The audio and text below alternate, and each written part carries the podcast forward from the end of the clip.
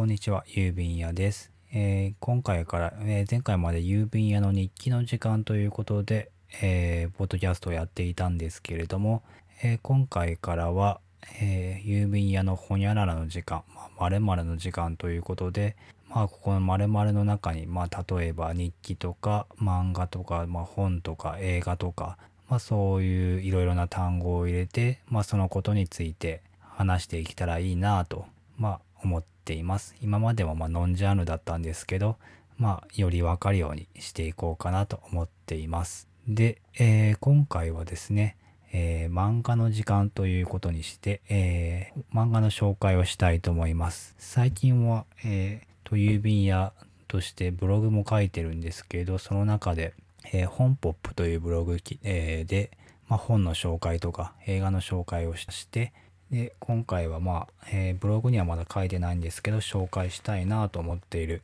漫画の一つを紹介したいなと思っています。で今回紹介するのが、えージャンプの、えースパイファミリーですね。最近あんまジャンプは雑誌の方は読んでないんですけど、まあ、たまに、えーコミックスの方は読んでまして、その中の、えースパイファミリーというものがあります。で、えー簡単に、え話の筋としては、えーまず簡単な概要について説明すると、えー主人公の黄昏という、まあえースパイなんですけれどもとある任務で、え潜入任務をすることになります。そのために家族が必要になります、えその家族を作るために、えまあ、2人、まあ、妻と子供が必要、まあ、学校に潜入することになるので妻と子供が必要になります。その子供を入学させて、まあ、スパイとして活動する必要があると。で、えーそのために家族を作るんですがその家族、えーまず子供が超能力者まあ心が読める超能力者。で、えーさらに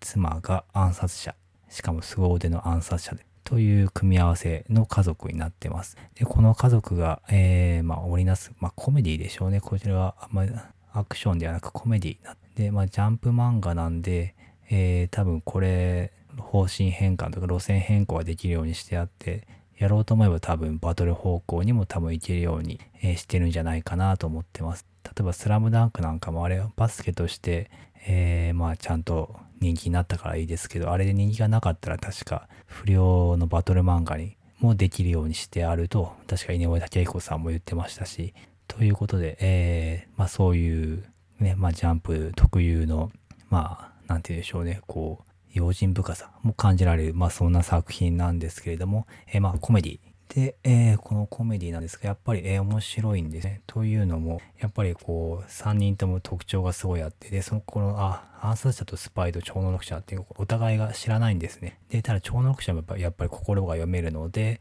まあ、暗殺者であること、お父親が、まあ、父親役がスパイであること、まあ、母親役が暗殺者であることっていうのを知ってるんですけれども、まあ、そこの、まあ、なんていう、そこの心の声を、まあ、子供だからよく分かってないので、まあ、そこをいろいろ隠すために、まあ、暗殺者であることを隠すため、スパイであることを隠すために、まあ、お互いがいろいろ、ちょっと予想外のことをしたり、無茶なことをしたりっていうのが、まあ、笑いにつながったり、それが、まあ、心ほっこりするにつながったりといったような、えー内容になっていて、えーとてもおすすめの漫画です。で、えー家族って何だろうって、まあ、こういう本を読むと考えてしまうんですけれども、今は、まあ、いろいろな家族の形があると思うので、まあ、家族って言っても別に血のつながりが必要なわけではないので、まあ、結局何が必要なのかなって簡単に考えると、まあ、相手と、まあ、例えば夫と妻だったら何かを共有すること。で、えー妻と夫で例えば何かものをどう何か足りないものをま補い合うこと。でまあそれは例えばその足りないものを補うことか共有することは別に職場とか友人でもできることですので、まあ最終的には何かしらの意思があること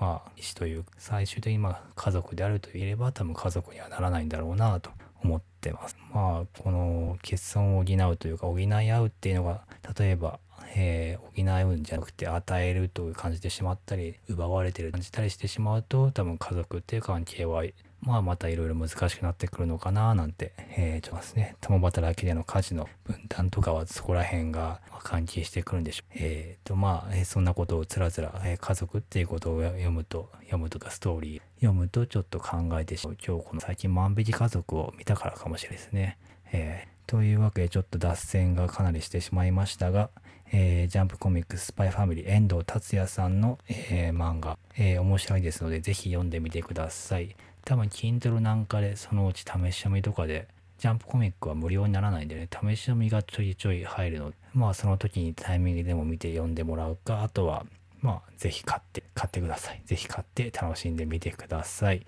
えー、それでは今回ここで終わりにしたいと思います。郵便やほにゃららの時間。今回は漫画の時間でした。それではまた次回お会いしましょう。郵便屋でした。